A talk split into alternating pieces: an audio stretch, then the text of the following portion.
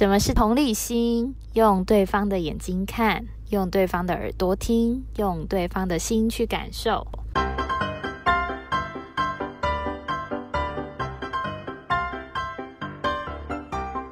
Hello，大家好，我是 Dalton。Hello，大家好，我是戴安娜。哎，达安娜，我们上次有提到说我们第一次拜访的经历啊，那达安娜，你这边要不要完整的跟大家科普一下，我们业务拜访要做的事情有哪一些？其实我们业务拜访，我们这个行业比较特别一点，它有一个专有名词叫做抠诊，就是抠诊抠，对，就 C A L L 的那个抠诊不。是 knock knock 敲门那个抠你要把它想成是撞声词也可以啊，也可以。那这个抠诊其实就可以把它想象成说，呃，一般的业务专员，你们会去约你们的客户，那可能当面跟大家介绍一下你们的产品啊，或者是解决一些他心里的疑问等等的。其实我们这个行业的抠诊就是这个意思，就是当然我们会去等医生下诊，或者是他上诊的时候，我们去跟他大致上介绍一下，呃，我们的产品，或者是呃解决一下他的疑虑等等的，这个叫做抠诊。那其实，在除了抠诊这个环节之外呢，我们当然还是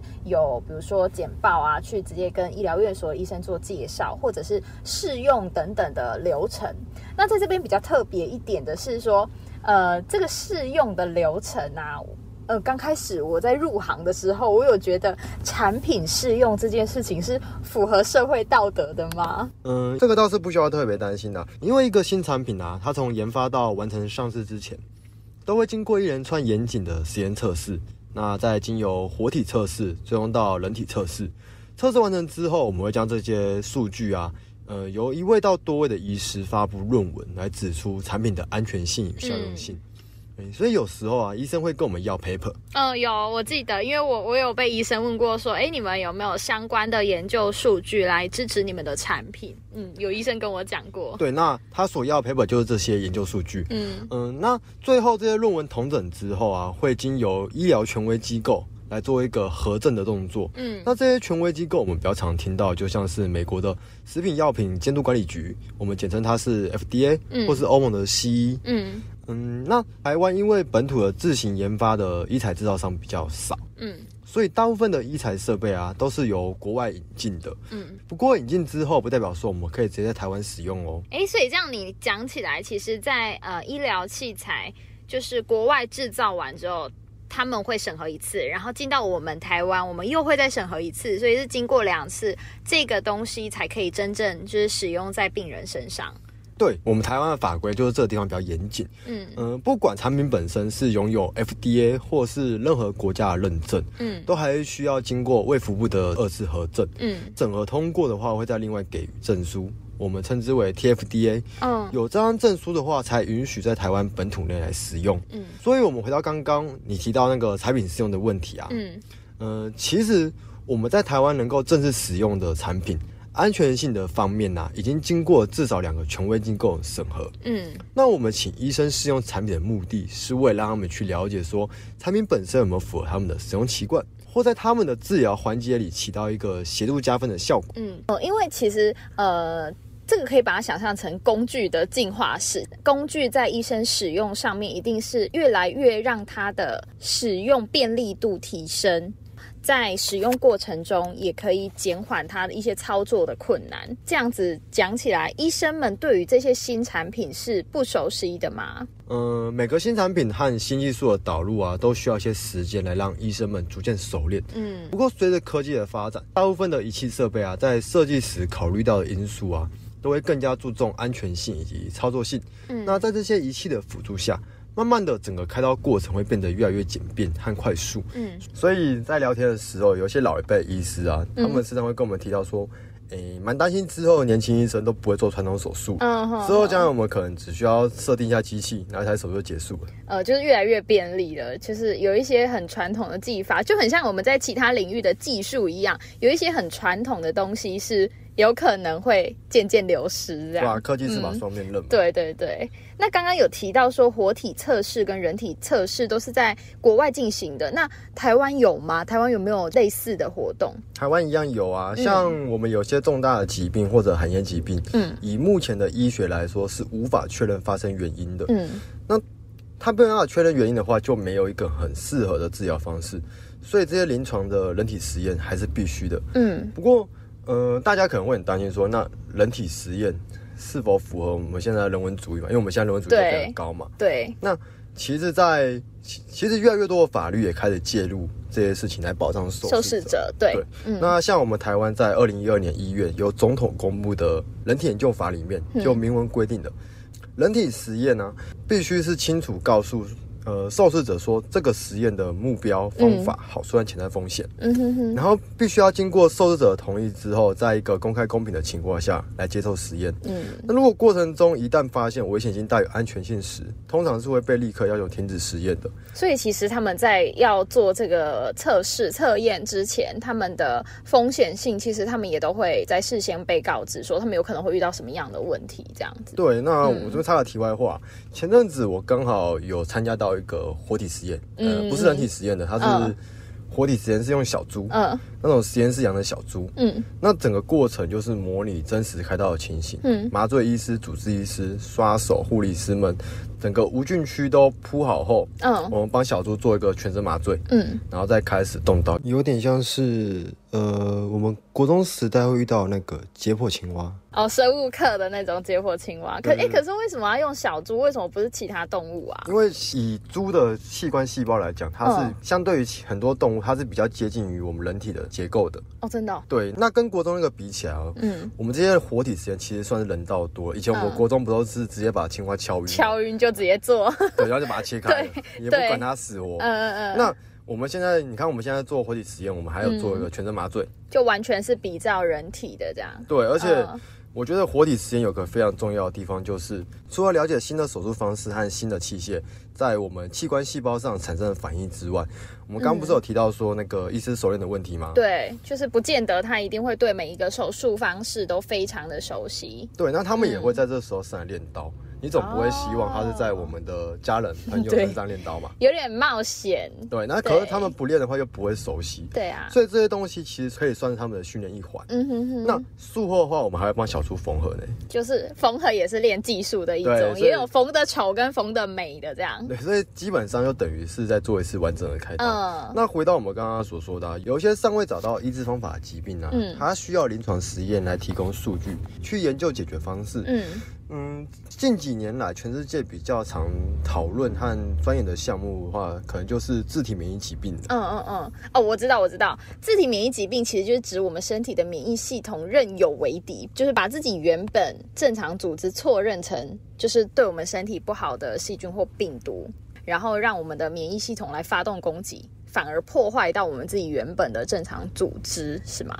诶，有偷偷做功课、嘿嘿，哦。必须必须。像是僵直性脊椎炎啊、嗯类风湿性关节炎、全身性红斑狼疮啊，这些都是属于自体免疫疾病的一种。嗯嗯那我们平时可能对这些名词都是比较陌生的，嗯，但是如果我们列举出一些比较常听到的名字，像是嗯周杰伦、Lady Gaga，僵直性脊椎炎，对不对？对他们，嗯你会发现说这些东西其实都是充斥在我们的生活周遭里面的。嗯，那还有其实像是那个多发性硬化症啊，在去年七月的时候，台湾神经学会理事长胡昭荣医师就有表示说，其实现在全球已经有两百八十万的患者，根据健保资料统计，台湾多发性硬化症患者的诊断率有呈现一直在明显增长的趋势。那像我之前就是有看过一个报道，就是一个小故事。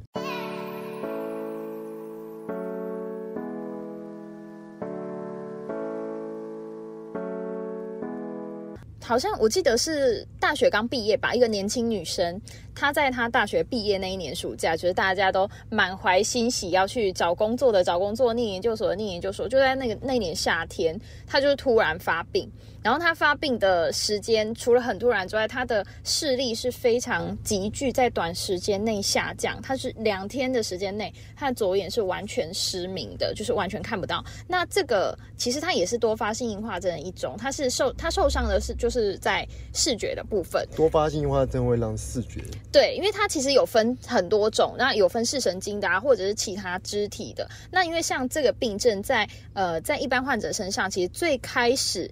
因为它很不容易被察觉，可能这里酸那里痛，我们并不会在第一时间就去就医，或者就去大医院看，说我们到底是哪里发生状况。通常通常我们都会拖拖拖，然后拖到不知道真的是事发严重，我们才会去正视这件事情。那因为他刚好是发生在眼睛，所以他那时候就在很短的时间内，他就去就诊。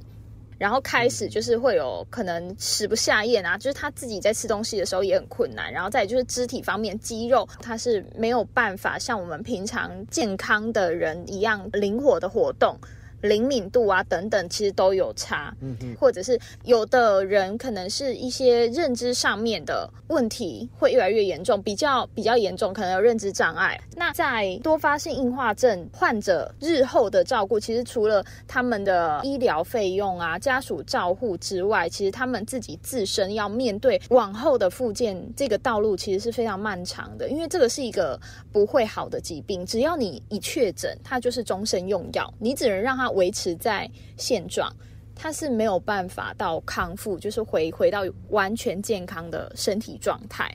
哦，那像他们这些病友啊，他们的嗯外观行为举止啊，是跟我们一般人一样的吗？对，因为像我刚刚讲的那个案例，就是他是一个小网红，然后他就是呃确诊之后，他还蛮励志的哦，他就是确诊之后，然后很积极在治疗跟追踪，他就是必须。半年啊，一年都要回去再照核磁共振，然后控制好病情之后，他其实现在是非常定期的在运动，像他还有去跑马拉松，然后也是正常的上下班，就是跟我们平常的呃上班的状况、生活的状况其实没有太大的差异。如果你在及早发现啦，及早发现，然后你也积极治疗的话，是可以维持到这样子的状态的。可是他们应该生活上还是会有什么不方便的吧？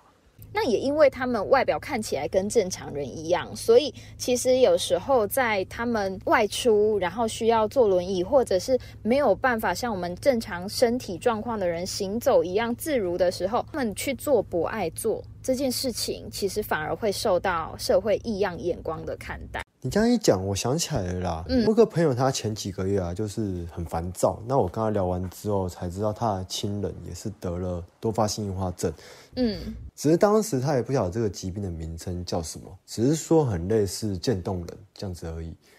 那他们每次出行的时候，就会遇到说他亲人因为腿没有力嘛，像你刚刚说的不能久站，那需要做个不爱做的时候，就会引来路上行人那些可能。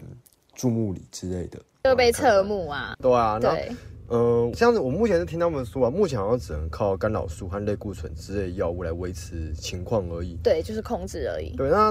像。他那边的情况又是比较严重的，嗯，所以有时候他势必就会接受一些新药测试或者新的疗法测试，嗯，那这些的话就一定会有临床实验的问题产生，嗯，其实就有点像是我们刚刚讲的一些试用啊，或者新品哎新药的测试等等，就会用在这类的患者身上，因为这个病是没有办法完全根治的。那像你刚刚讲的那个干扰素，其实我就很有感。怎么说？因为像像我自身就是。我妈妈她在我高一那一年就有确诊，她是肝病，然后肝病也会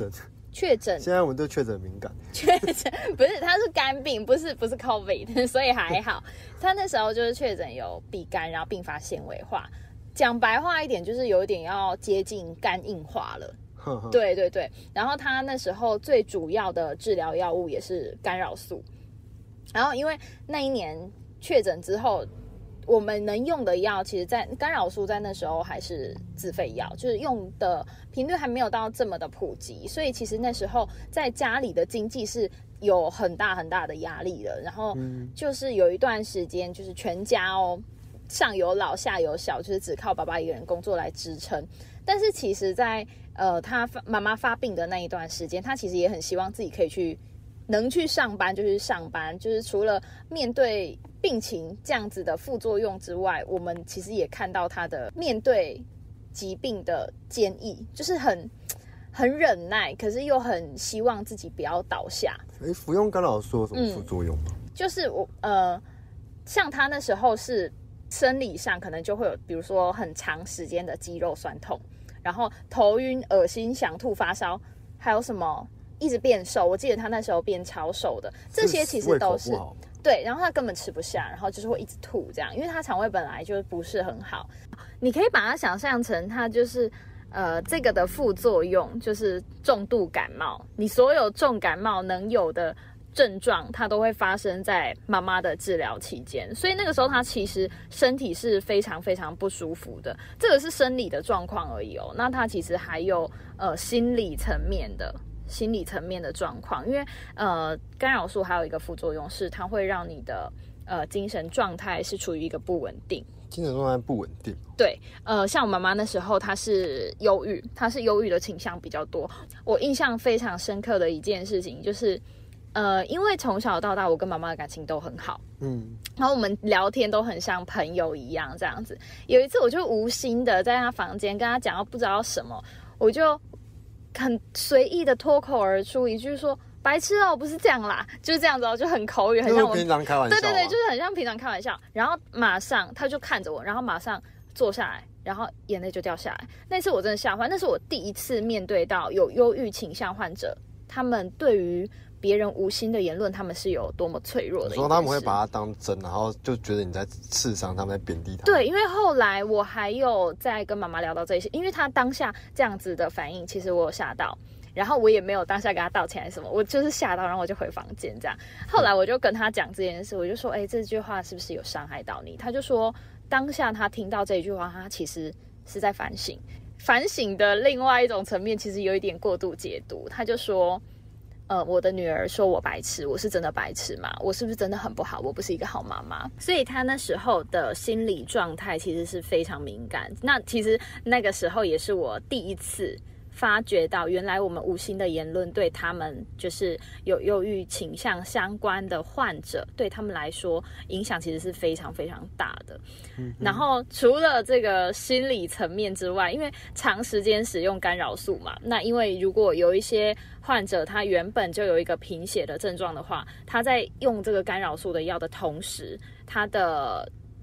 贫血的状况会更严重。所以那个时候我们除了用干扰素之外，我们还有用一个，就是可以让妈妈的那个贫血症状不要这么的急剧下降，就是它让她的那个贫血症状好一点的这个针剂，然后包含这个针剂，当时也是自费药，所以其实，在整个过呃治疗过程中，对一个家庭的负担是非常大的，因为呃，像爸爸那时候，其实也是很全心全力的在照顾这个家庭。然后妈妈也很希望自己可以赶快好起来，就是那时候的症状让，呃，那时候整个家里的状态，我会让我觉得很像全家是在一起面对一个困境，就是很考验一整个家庭的耐力，就是有一点像持久的耐力赛的感觉，你知道吗？很像马拉松，然后就是觉得，哎，谁有办法把这个很苦的时候熬过去，熬完这个疗程，我们才有办法就是过更好的生活。那我想，其实。不管在心理层面或者是生理层面，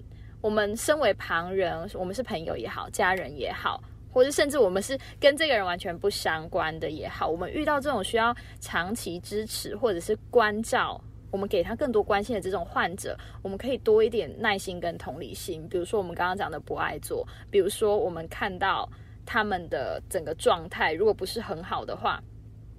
我们是不是可以？